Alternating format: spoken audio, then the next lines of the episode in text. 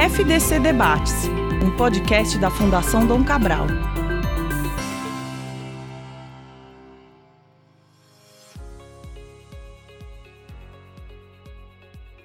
Olá, é um prazer estar aqui hoje falando com vocês. Né? Eu sou o Leonardo, eu, eu sou analista de diversidade e inclusão aqui na Fundação Dom Cabral. E a gente está aqui hoje para gravar um podcast sobre os desafios da comunidade LGBTQIA, dentro e fora das organizações. E eu estou aqui com pessoas assim muito especiais para discutir isso aqui um, um pouco dessa temática conosco. Temos aqui Gabriela Augusto, que é a fundadora da Transcendemos e professora convidada da Fundação Dom Cabral. Daniel Parreiras, gerente de projetos, que trabalha conosco aqui na Fundação na área de internacionalização. E Pedro Borges, especialista em diversidade e inclusão, que tem feito um trabalho incrível na ArcelorMittal. Então, a ideia é que hoje a gente fazer um bate-papo, um, algumas perguntas a respeito dessa temática, né? Eu queria ir até direto ao ponto, Gabriela, com uma pergunta que pode parecer um pouco óbvia, mas não é, por que investir em diversidade?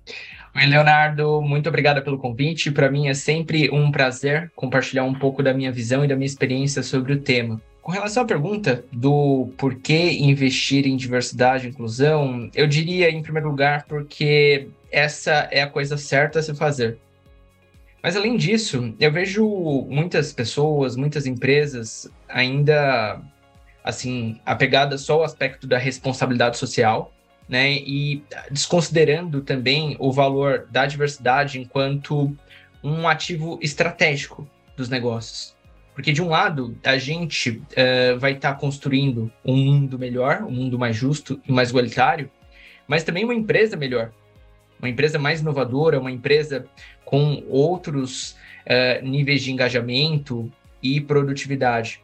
E assim, nem sou só eu que digo isso, né? Há importantes estudos que trazem, que dão suporte a essas afirmações.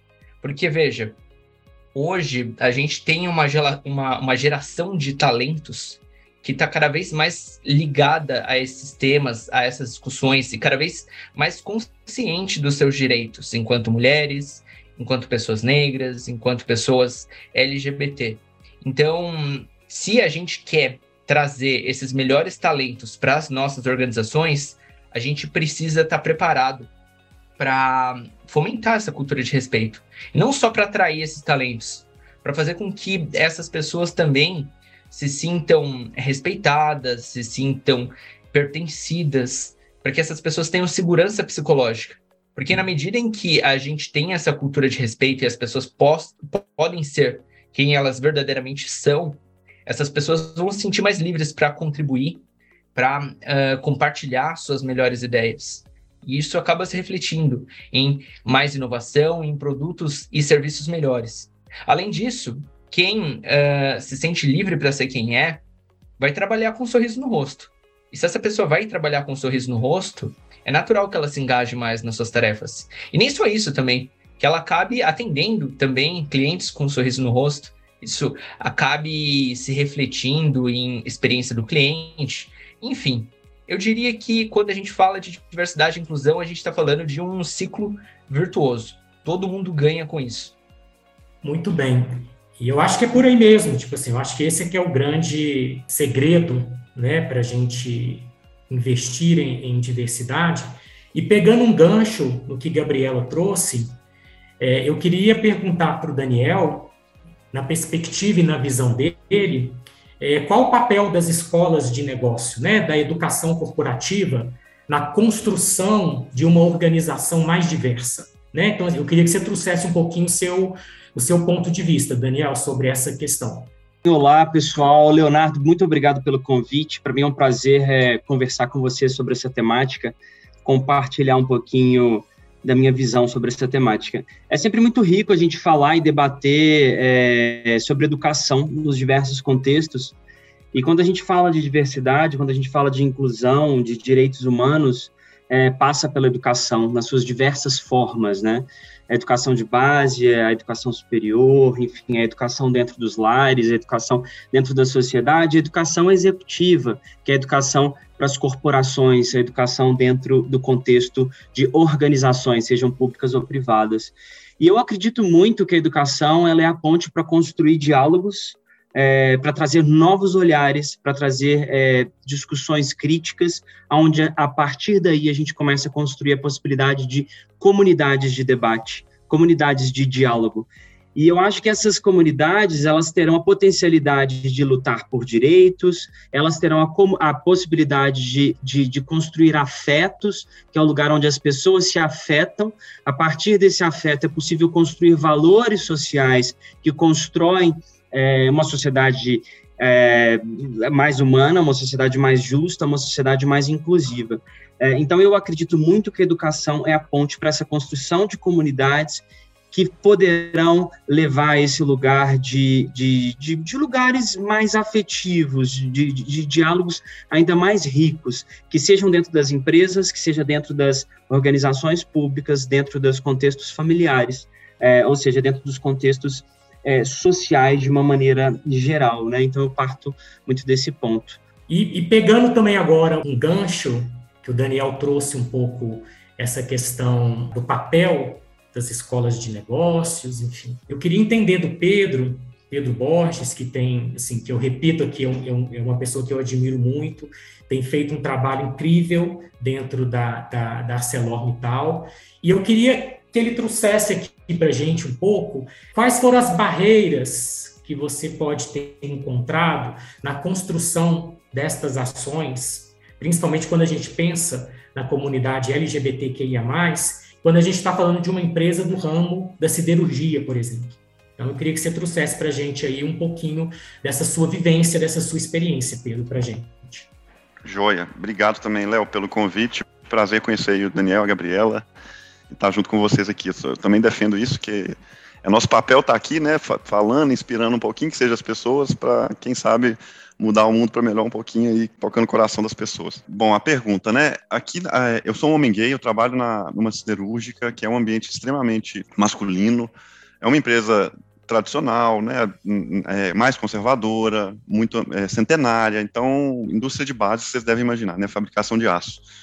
Então, tiveram sim, ainda existem essas barreiras, é, mas para mim tiveram muito no início, porque quando eu entrei na empresa eu não senti que eu estava num ambiente psicologicamente seguro para pessoas LGBT, naturalmente. Né? Eu, já, eu já era assumido para minha família, já era assumido para meus amigos, e ali naquele, naquele ambiente de trabalho eu não me sentia à vontade para falar sobre isso. Então isso já mostra que existe uma diferença muito grande dependendo de onde você está pisando. Então a, a Gabriela trouxe aí um negócio muito interessante, que é essa questão que a gente sente, né, Gabriela, da, da, da felicidade que a gente sente depois que a gente fura essa bolha, depois que a gente pode ser nós mesmos na empresa. Eu passei por isso aqui dentro. Eu estou na empresa empresa tem nove anos. E só depois de uns seis anos é que eu comecei a falar sobre isso. Depois de seis anos trabalhando e de tentando, tentando mostrar resultado, assim, sempre trabalhando mais, mostrando mais resultado para as pessoas me respeitarem antes de que isso pudesse vir à tona de qualquer forma. Então eu escondi uma parte de mim, né, uma parte da minha essência, uma parte que eu podia estar ali, né, sem preocupar em gastar energia escondendo, eu podia estar ali produzindo, eu podia estar ali dando opiniões, é, sendo muito mais criativo, porque eu estava escondendo, preocupado em esconder uma parte de mim, tem muita gente que faz isso, e os números aí mostram que essa realidade ainda está muito longe da gente conseguir ter outras pessoas tão felizes assim no trabalho, igual a Gabriela trouxe muito bem. Então, essa barreira ela acontece, né? Ela muda de ambiente para ambiente, né? Voltando aqui numa indústria, eu senti isso no começo. E o pulo do gato foi esse, né? Pelo menos para mim, depois de muito tempo é, me esforçando muito e tentando mostrar uma parte de mim ali que era para ninguém descobrir isso e tentar me respeitar pelo profissional que eu era e, e, e não né, pela pessoa, depois que eu vi que isso são coisas que convergem, né, eu não consigo separar minha vida pessoal da minha vida profissional, eu sou um só, depois que eu vi o tanto que isso faz bem, o tanto que isso me fez uma pessoa mais feliz no ambiente de trabalho, eu, eu colhi esses frutos que a Gabriela trouxe. Eu, eu, me senti muito mais feliz, eu produzi muito mais. Foi quando eu comecei a decolar na carreira mesmo. O Léo já sabe da história, mas eu sou engenheiro, era da área de meio ambiente e comecei a falar sobre isso naturalmente, sobre a sexualidade, tal, o fato de ser LGBT. E aí esse assunto foi ganhando tanto porte, assim, né, tanto corpo dentro da empresa, junto com o programa de diversidade e inclusão, que hoje eu estou dentro da área de, de, de diversidade e inclusão, que é uma área nova. Então mostrou isso né, que, que as empresas têm caminhado para isso. É um tema complexo, é um tema, é um tema que merece pessoas dedicadas, né, pessoas ali para fazer a, a acontecer, porque não é fácil, é uma jornada que a gente tem que fazer o, aquela trilha, né, o caminho de formiguinha dia a dia para chegar lá, mas é importante começar, igual o Daniel trouxe, né? A gente tem que começar de onde tiver e de onde puder para fazer a diferença aí, no, na sociedade e nas empresas também. Ah, muito legal, Pedro. E eu queria trazer aqui uma, uma pergunta que eu acho que vocês três poderiam trazer uma resposta para mim, enfim, quando a gente fala muito do, dos desafios que a comunidade LGBTQIA enfrenta dentro e fora das organizações. Porque a gente está falando do, do, do, Brasil, né? O Brasil, eu falo que é, é um país até meio ambíguo, assim, porque a gente avançou em muita coisa, em termos de direitos, por exemplo, embora todos tenham sido na esfera jurídica, né? Quem, quem deveria legislar por nós não, não faz. Mas a gente ainda é, é o país que mais mata pessoas LGBTQIA+. Né? Então, é, é, é, a nossa comunidade é, passa por desafios diários, né? Estar vivo já é um ato de, de, de resistência, né?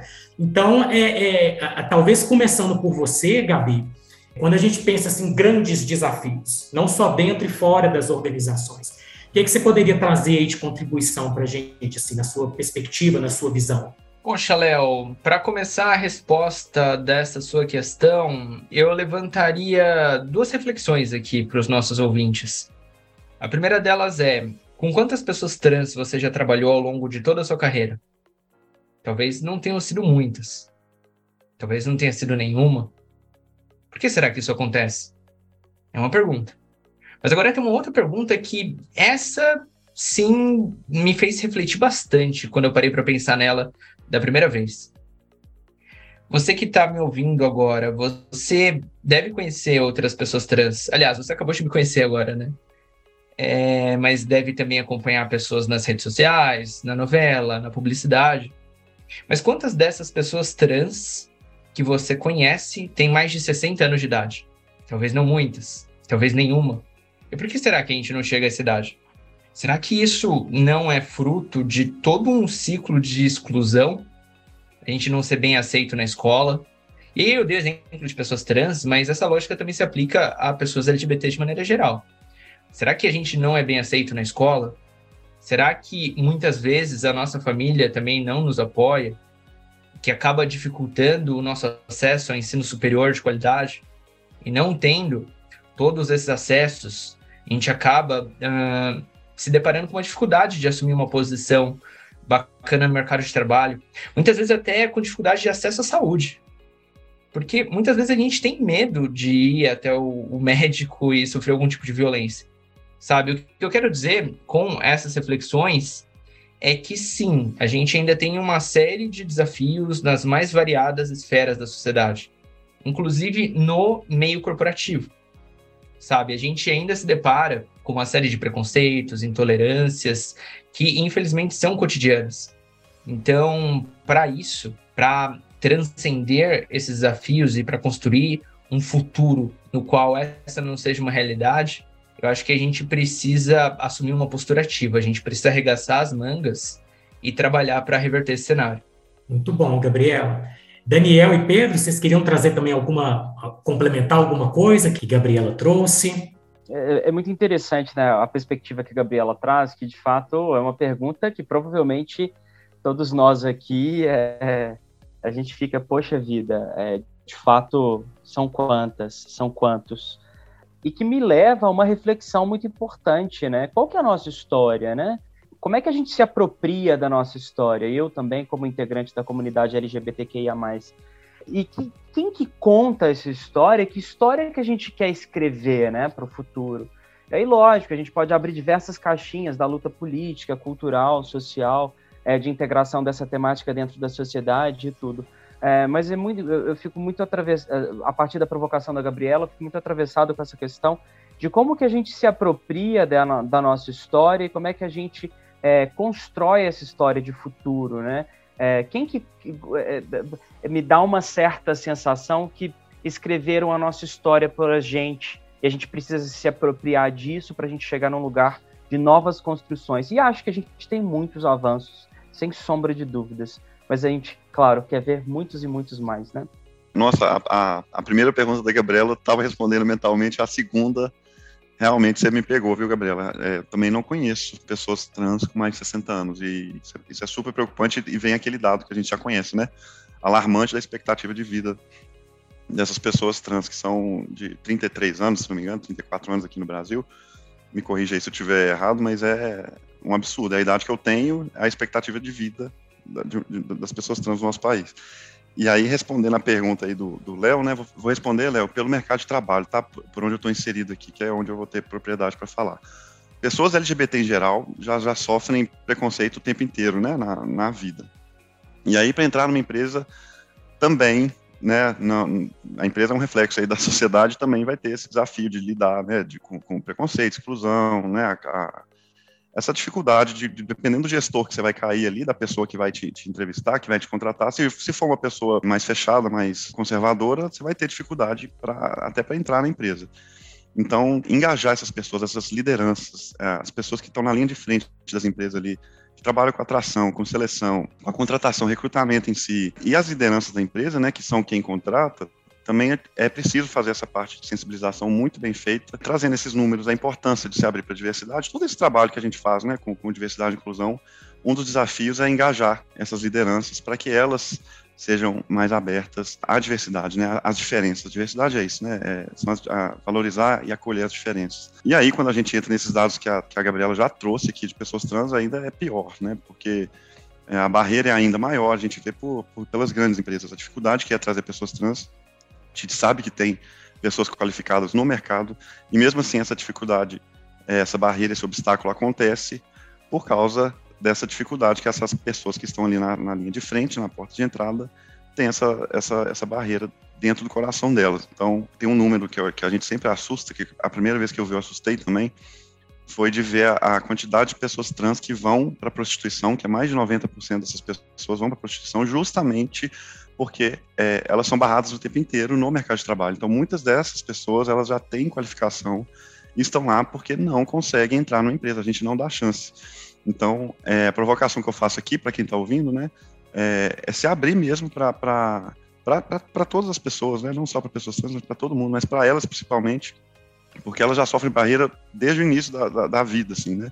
Tem um terceiro número que eu trago aqui preocupante, que é a idade média que essas pessoas têm quando elas são expulsas de casa, são aos 13 anos de idade. Então você pensa bem, com 13 anos de idade, se você tivesse sido expulso de casa, que chance que você teria na sua vida com educação, que chance que você teria de entrar no, mercado de trabalho sem nenhuma qualificação, sem um apoio do mínimo, do mínimo, do mínimo, que é o da sua própria família, né, dos seus pais que, que não te quiserem em casa. Então, a gente tem que ter muita empatia para, de fato, abrir a, as mentes, abrir os, os corações para trazer né, essas pessoas e toda a forma possível de, de diversidade para dentro das empresas, porque elas já sofrem demais com, com isso na, na vida inteira. Pedro, você trouxe um ponto aí que eu acho que é, usando uma palavra sua, que eu acho também que é o pulo do gato, que é a questão da empatia. Eu acho que, inclusive, a empatia faz parte de uma última pergunta que eu queria trazer aqui para gente. Eu queria fazer essa pergunta para também para vocês três, enfim como se tornar um aliado da causa LGBTQIA+. E isso serve dentro e fora das organizações. Tem algum segredinho, Gabriela? Pedro deu uma dica, empatia. Mas, assim, além da empatia, o que, que a gente poderia trazer aqui para os nossos ouvintes? Bom, Léo, eu tenho passado uma pequena jornada da pessoa aliada, uma jornada de quatro passos. O primeiro, eu diria que é se posicionar sobre esse tema mostrar que você acredita num mundo mais justo e mais igualitário para LGBTs, para pessoas negras, para pessoas com deficiência e de todos os outros grupos subrepresentados. Mas não só é, acredita nisso, mas também está se esforçando para aprender e para fazer. Porque na medida em que você se posiciona, você inspira outras pessoas no entorno a fazerem o mesmo. E além disso, se posicionando, você também traz pertencimento para as pessoas que estão ali por perto. Esse é o primeiro passo. Eu diria que o segundo passo é desenvolver consciência dos seus próprios vieses. Porque todo mundo tem, pre tem preconceito. E a gente precisa entender isso. Entender que a gente precisa ser essa mudança que a gente quer no mundo. Então, a gente precisa refletir sobre uh, por que, que a gente tem determinados comportamentos, determinado vocabulário, e trabalhar para melhorar isso, sabe? Esse é o segundo passo, consciência dos nossos vieses. O terceiro, eu diria que é buscar conhecimento de maneira ativa. A gente não deve esperar que as pessoas LGBTs, que as pessoas negras nos ensinem sobre todos esses desafios, que façam todos esses letramentos. Porque essa é uma carga adicional de ônus sobre essas pessoas. Eu diria que a gente precisa ir atrás de conteúdos criados por LGBTs, conteúdos criados por pessoas negras. Há bons filmes nas plataformas de streaming, há bons influenciadores nas redes sociais.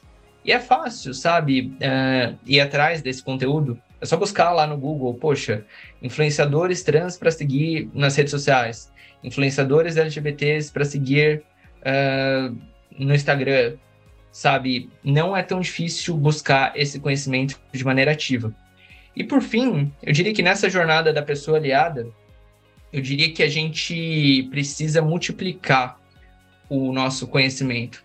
Então, na medida em que a gente passa a entender mais profundamente alguns desses assuntos, como que a gente dá um toque para um colega, uma colega, que às vezes falou algo ruim, não por maldade, mas por desconhecimento mesmo. Quando a gente ouve, por exemplo, traveco. Traveco a gente sabe que não é uma palavra boa. Esse sufixo eco, ele tem a ver com algo diminuído, algo baixo, algo que é menos. É melhor usar o termo travesti ou até mesmo pessoa trans.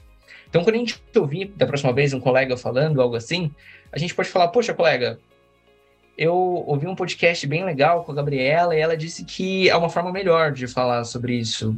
Talvez seja bom usar o termo uh, pessoa trans, sabe?